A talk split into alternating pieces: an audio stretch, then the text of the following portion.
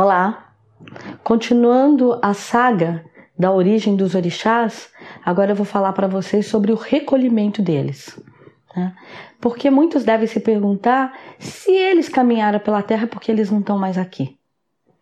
Esses orixás, como a constituição deles eram energéticas, né, e tudo da terra era derivado da energia deles, o que, que aconteceu?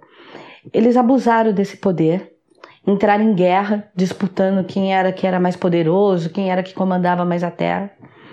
E com isso, eles tiveram que ser recolhidos. O Lorum é, decretou que não podia mais ter nenhuma energia é, de orixá, uma energia sublime na terra. Então eles tiveram que deixar aqui seus semelhantes, que somos nós. Mas segundo os meus ensinamentos, aquilo que eles me passaram, nós já estamos na quarta formação de seres na Terra, depois da ida desses orixás.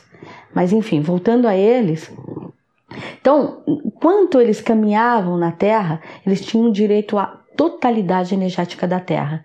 O que, isso significa? Que tudo que tinha na Terra pertencia a todos. É, e foi diante disso, de todo mundo ser dono de tudo, que eles começaram a disputar poder. Então, quando eles foram recolhidos, Olorum foi, retirou essa, essa qualidade energética deles e a partir daí deu direito à predominância. Então, cada um, diante do feito, daquilo que eles comandaram melhor na terra, virou a área de domínio deles. E se hoje a gente faz alusão quando vai ao mar e olha e fala ah, aqui é a casa de Emanjá, é, tá nas estradas e pensa em Ogum, se tá numa encruzilhada, pense em Eleg, se tá numa cachoeira, pense em Oxum, nas matas, pense em Oxóssi, nas montanhas, pense em Xangô e por aí diante. É por isso. E quem determinou isso? Eles mesmos. Eles tiveram que se, reu se, se reunir e decidir qual ia ser a predominância de cada um. Né? Ali já nasceu o direito do livre-arbítrio, né? que cada um tinha que achar o seu caminho de domínio na Terra. E isso é uma das heranças que a gente tem, que cabe a nós também achar o nosso caminho de domínio na Terra. Ninguém veio para cá para ser é, o poderoso, achar que comanda tudo, que sabe demais mas sim a gente veio para cá para procurar a nossa maior qualidade e ser bem sucedido naquilo.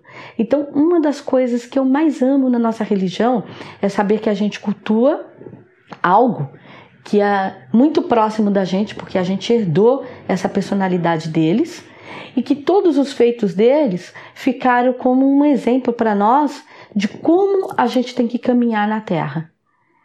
Então, esses orixás, diante dessa predominância, nasce daí aquilo que eu contei em outro vídeo para vocês, a importância da gente ter uma Eledá, que não tem mais nenhum orixá que é totalitário, mas nem Oxalá, que é o governante do nosso planeta Terra.